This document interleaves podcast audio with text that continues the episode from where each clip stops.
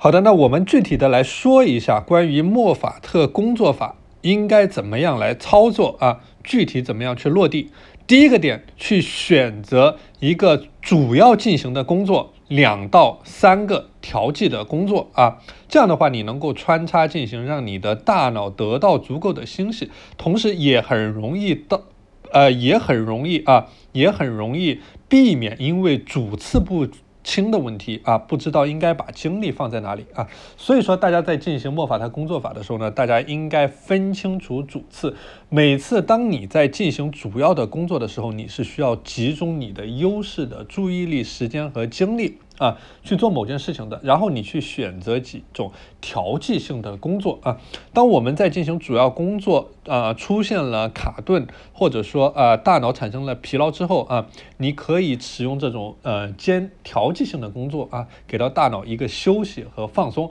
这样的话，当你在进行调剂的时候，你的大脑不会在随时保持一个紧绷精神的状态，同时你也不需要花费。大量的脑力去进行思考啊，真正起到了一个张弛有度的作用啊，所以说这个是为什么我们说的啊，有的人选择了几项工作，他都是需要高度紧张、高度脑力活动的，然后他频繁的去切换工作呢，反而呃反而会导致啊他的大脑变得更紧张啊，所以说大家这里要采取一个策略，就是说。除了要有一个主要的工作，你还有一些调剂性的工作，而这些工作之间呢，你不能说都是需要大量消耗脑力或者说高强度的一些脑力工作啊。相反的，你可以在一些高度脑力工作的同时，去安排一些不同形式的啊。不同内容的工作啊，比如说有的是你需要去消耗啊你的大脑啊，有的是一些机械重复的工作啊，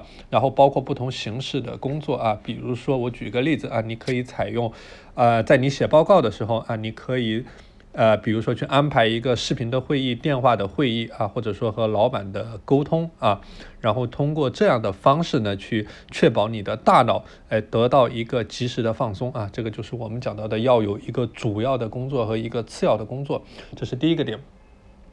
第二个点呢，就是我们说的，当你在穿插工作的时候，你也要有始有终啊。所以说啊，虽然说我们是在转换工作啊，虽然说我们是在这个这个这个放松大脑。啊，但这并不代表着啊，我们就是呃把手上的呃去转换的这个工作去给它完全放下来了啊。相反，我们是要有一个整体的思路的啊。比如说到了一个关键的节点啊，我们会进行一个工作的转换啊。然后在转换了之后呢，我们需要有一个清晰的概念和蓝图啊，就是知道啊我这个工作的关键节点在哪里啊。比如说我今天具体要完成什么啊，而不是说你把这个事情给转换了之后就就放在。那里不管了啊，所以说这个是我们讲到的要有始有终。第三个点就是我们讲莫法特工作法啊，一定要去保持